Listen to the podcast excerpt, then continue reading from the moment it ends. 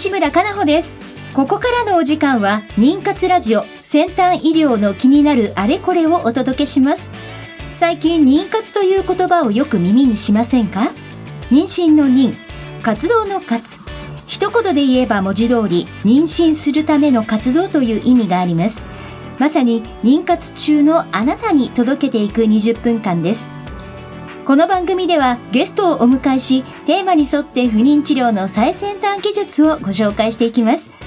お話を進めていただくのはスペイン発の不妊治療を専門とした遺伝子検査会社アイジェノミクスジャパンのラボマネージャーであり工学博士のトシさんです。トシさんよろしくお願いします。よろしくお願いします。え今日はスタジオにクリオスインターナショナル日本事業担当ディレクターの伊藤博美様にお越しいただいています。今日のテーマは精子バンクについてです。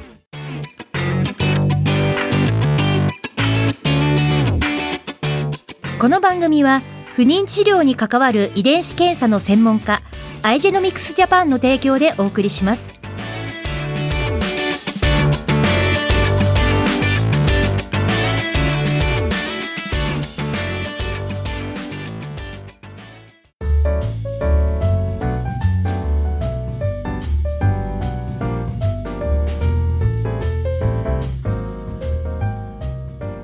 今週も始まりました。妊活ラジオ先端医療の気になるあれこれ。えトシさん今日のテーマが、はい。精子バンクについてということで。そうです、はい。今日はまあこれまでにないですね。精子バンクについての話ははい。初めてです。はい。それではゲストの方ご紹介させていただきます。えースタジオにお越しいただいておりますのは、クリオスインターナショナル日本事業担当ディレクター、伊藤博美さんです。伊藤さんよろしくお願いいたします。よろしくお願いいたします。クリオスインターナショナルの伊藤と申します。まずは、今日本当ね、トシさんもおっしゃられてましたけど、精子バンクについてっていうお話は、この妊活ラジオ始まって以来というか。そうです本当にこうね、1年以上やらせてもらって初めてのテーマですはい。ぜひまずはこの、えークリオスインターナショナルについてご紹介いただけますか？はい、えークリオスインターナショナルはデンマークで1987年に創業された精子バンクです。はい。えー実はギネスにも登録をされています。えー何で世界一かというと精子のドナーの数が、まあ、各国にあります精子バンクの中で一番多い一番最新のデータですと1179名の精子ドナーを、えー私たちは提供しています。すごいですねねえ。で、日本事業部はいつ立ち上がったんですか？えー日本事業は今年の2月から開始しています。ただ、法人を設立したわけではありませんので、基本的には私はデンマークのクリオスインターナショナルに勤めているんですけれども、デンマークのオーフスという都市とアメリカのフロリダに拠点を持っております。うんギネスにまで載っている。そうですよすごい世界1位のすごい。でも具体的に精子バンクってどんなところなんだろうっていうのはぜひ、ははいい、教えていただきたいと思います。まず、えっと、今日テーマなんですが、その精子バンクについてお話、まず一番最初は、としさん。そうですねよくこう AID っていう言葉がね、出てきますが、あの、AID そう、AID ってなりますよね。で私自身もちょっと、なんだろうと思ったんですけど、ちょっと伊藤さんわかりやすく、はい。はい。AID というのは、えー英語でアーティフィシャルインセミネーション by ドナースパーム、まあ、with ドナスパームの場合もあるんですが、と言われるものの略称なんですが、はい、え主に、え、提供された精子を使って、人工授精を行うことを意味しています。はい。あの世の中にはいろいろな不妊の症状の方がいらっしゃいますけれども、ええー、大体男性の100人に1人が無精子症だというふうに診断されています。はい。あー意外と多いんですね。そうです。ね無精子症にもいろいろな症状はあるんですけれどもえその100人に1人のうち約半数の方というのは、えー手術などを行っても、精子を得ることができず残念ながらご自身の遺伝的なお子さんを持つことはできない状況なんですね。でそういう方々の中で、えーこの AID という治療、えーつまりドナーさん第三者の方の精子を使った治療を、えー奥様と一緒に行うことによって、奥様とだけにはなってしまうんですけれども、遺伝的につながったお子さんを持つことを、えー実現するのが AID という治療です。うん。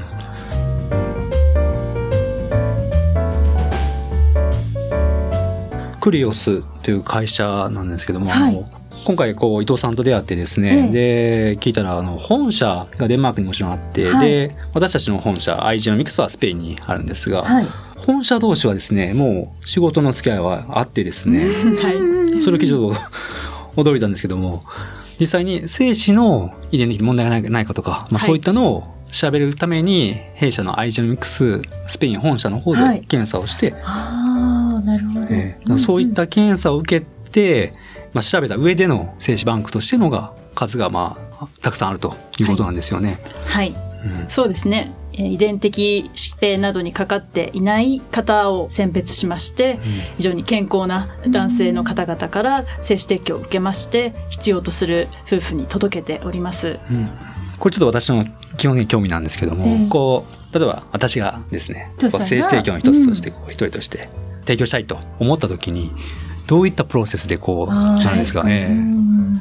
まずは、えー弊社のデンマークのオフィス、もしくはフロリダのオフィスにお越しいただきまして、うんうん。えー検査を受けていただきます。はいはえー精子提供ですので、当然、精液検査を行っていただくんですけれども、えーそれ以外に血液検査も行いますし、え。えー健康診断、うんまあ、一般的なものですけれども、えー医療関係者に、医療従事者による検査を行いまして、そのドナーの候補者の方の健康状態をくまなくチェックさせていただきます。はい。えすごいもうそこまで見てで、はい。何も問題がないですよと言ったのが分かってから初めて登録されるという。そうですね。あのー実はドナーになりたいと言っても、皆さん全員が登録できるわけではないんですね。もちろんね。残念ながら、えー選考がございまして、え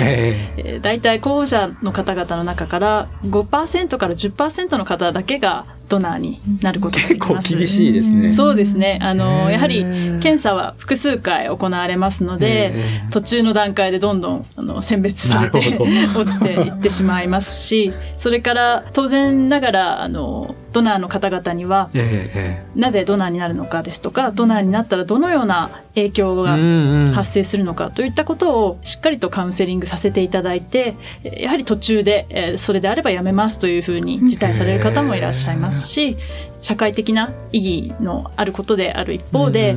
ドナーの家族に対する影響も持ちますのでうん、しっかりとご理解いただいた上でご登録いただいております。そのご提供いただく方々っていうのは、ご自身で有志で、まずはアクセスされるんですか？そう。ですね。ごあのご自身からご登録いただくことが多いですし、うん。あとは私たちもえー大学ですとか、あの、様々な街中で 勧誘をさせていただいておりまして、ご関心を持たれた場合に検査を受けていただいています。うん。まあそのためにはまあデンマークもしくはフロリダのはい。オフィスではい。実。際に調べると。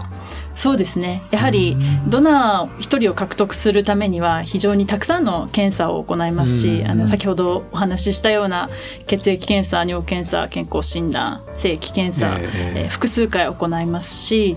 それ以外にも性格診断テストなども受けていただいて、えドナーの情報としてお使いになる方に提供させていただいています。うん今でも確かにお伺いしていて、一人個人の問題では問題というか、個人のことではなくて、その精子を提供される方の家族はい。とかにもうん、やはりご理解がね、ないとっていうところですよね。そこは。かなり重要ですよね。私たちのドナーは匿名のドナーだけではなく非匿名アメリカではオープンドナーと呼んでいますけれども、はい。えーつまり自分の自身の情報を将来生まれる子どもたちに開示するという契約でのドナーの方もいらっしゃいますので、はい。えー子どもたちが一定の年齢になった時例えば18歳になった時に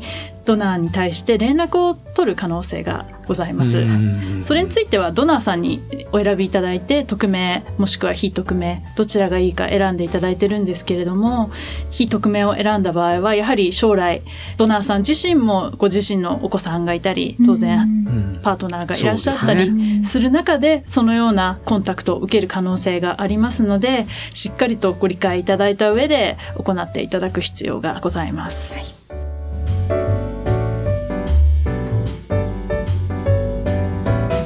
妊活ラジオ先端医療の気になるあれこれ。え後半もえスタジオにはクリオスインターナショナル日本事業担当のえディレクターでいらっしゃいます伊藤博美さんにお越しいただいております。よろしくお願いいたします。よろしくお願いします。えっと、私、ちょっと聞きたいのがですね、まあ日本の現状はい。をまずちょっとお聞かせ願いますか？はい。日本では民間の精子バンクの営業が認められていませんので、えー現在は公的なもの、えーつまり病院での精子提供のみが行われています。それ日本の病院っていうのは、まあ、はい。どこどこっていうのはもうわかる、そうです。ね、えー日本産科婦人科学会が12の施設を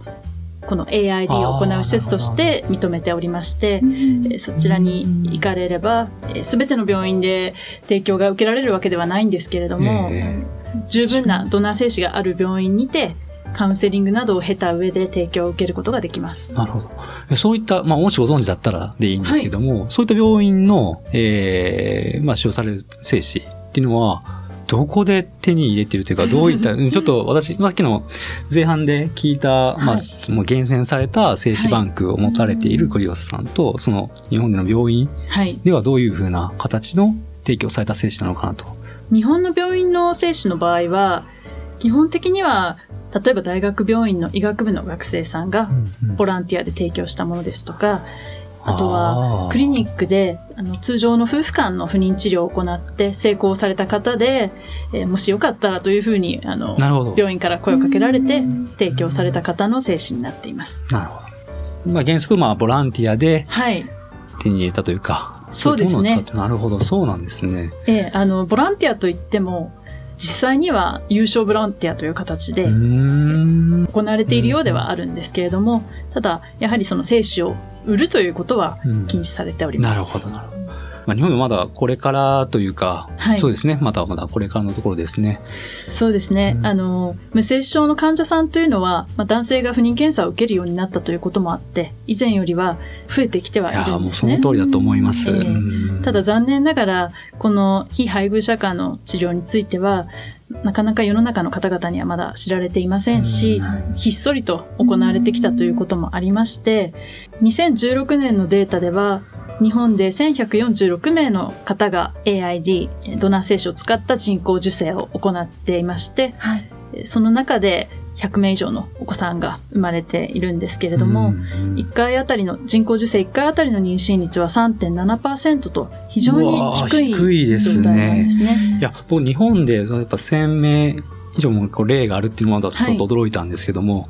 結構あるんですね。そうです思った以上ね。に、僕はまあ知らなかっただけかもしれませんけども。ええこの1000名というのはあくまで無精子症と診断されて、うん男性の方が手術を受けて、精巣を切り開いて中に精子があるかどうか確認をする手術なんですけれども、はい。それではあ精子が取れなかった方のみとなっておりまして、例えば本来であれば、某精子症と言いますけれども、うんゼロではないけれども、少ししかはい精子がなくて、なかなか妊娠できないというような男性不妊もありますけれども、ええそういう状況の方というのは、この治療を受けることが日本では認められていません。ええそうなんですね。はい。でですので、潜在的なニーズというのはたくさんあるんですけれども、え非常に厳しい審査を経た方しか治療を受けることができませんしそもそもドナーが不足してしまっているので、なんとか受けられたのがこの1100名の方々という理解です。で、その後のあの、その3.7%っておっしゃったと思うんですけど、それすごく低くてちょっと、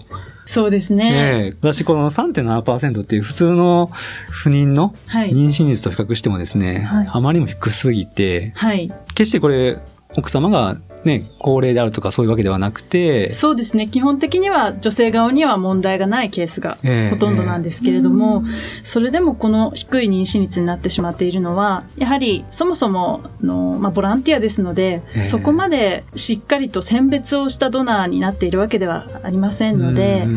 ある程度の基準を、基準というのは精子の状態ですけれども、基準を運動性満たしただったりとか。はい、うん。方であればほとんどドナーに慣れている状況なのではないかなと思いますので、そもそもの精子の質が必ずしも優れているわけではないんじゃないかなというふうにそかそういうことですね。推察しています。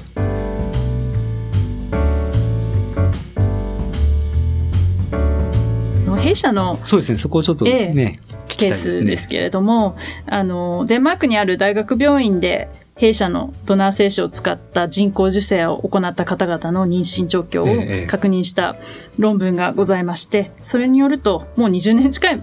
昔のデータなんですが、1回あたりの妊娠率が22.3%。特にその中でも8年にわたる研究だったんですけれども、一番最後の年は34.6%という数値が出ています。えそれはやはり精子の運動率が非常に高く選別されたものだけを使っているということのおかげではないかなと思っています。ちなみに日本でも海外でも基本的には凍結した精子を使っていますので、でね、凍結によって精子の状態は多少悪化してしまうんですけれども、もともとの精子のクオリティが高ければ凍結して誘拐した後も、それなりの妊娠率を保つことができる状況です。だからそういったのがもう確立されていて、はい、っていうのがやっぱさっきの日本での3.7%との大きな10倍違うので、はい。えー、なんと、ちょっと、まあ日本はちょっとその、このポイント、政治バンクについてはまだまだ本当これからっていうところだけども、世界ではまあそういったデータで実際に、えー、もう始まっている、動いているという状況なんですね。そうですね。もう32年前からそういうことです世界中に提供を始めておりますので、日本人の方でも海外に来て弊社の精子を使った治療を受けている方がたくさんいらっしゃいます。やっぱそうなんですね。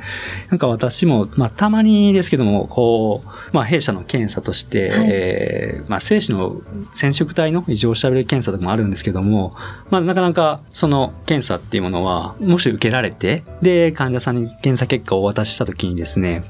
あなたの精子の、えー、何パーセントが、まあ、異常がありますよといったレポートになってしまうので、そうすると、患者さんとしてはもう諦めるか、また頑張るかっていう選択しかないわけです。で、そうなってくると何も助けることができないんですよね。で、精子ってよくこう、まあ、これは以前の話であったんですけども、日によって言うたらまあ、自分の体の調子によって精子の数が変動するとかもそういった話もあるので、なんかそういった中で、本当にやっぱ精子がない方にとっての、えー、精子バンクっていう道、もうちょっとね、えー、日本で進めばいいなと、すごく思いました。はい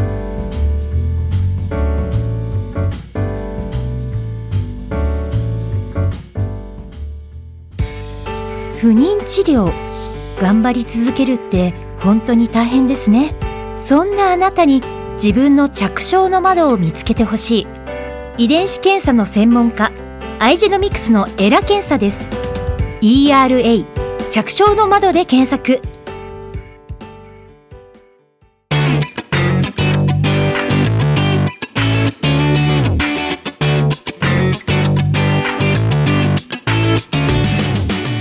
お時間となりました。今日はクリオスインターナショナル日本事業担当ディレクターの伊藤博美さんをお招きしております。来週もぜひお話伺っていきたいと思います。よろしくお願いします。この番組は毎週金曜日夜10時から再放送をお届けしています。またポッドキャストによる配信も行っております。FM 西東京のポッドキャストページからお聞きください。それでは来週同じ時間にお会いいたしましょう。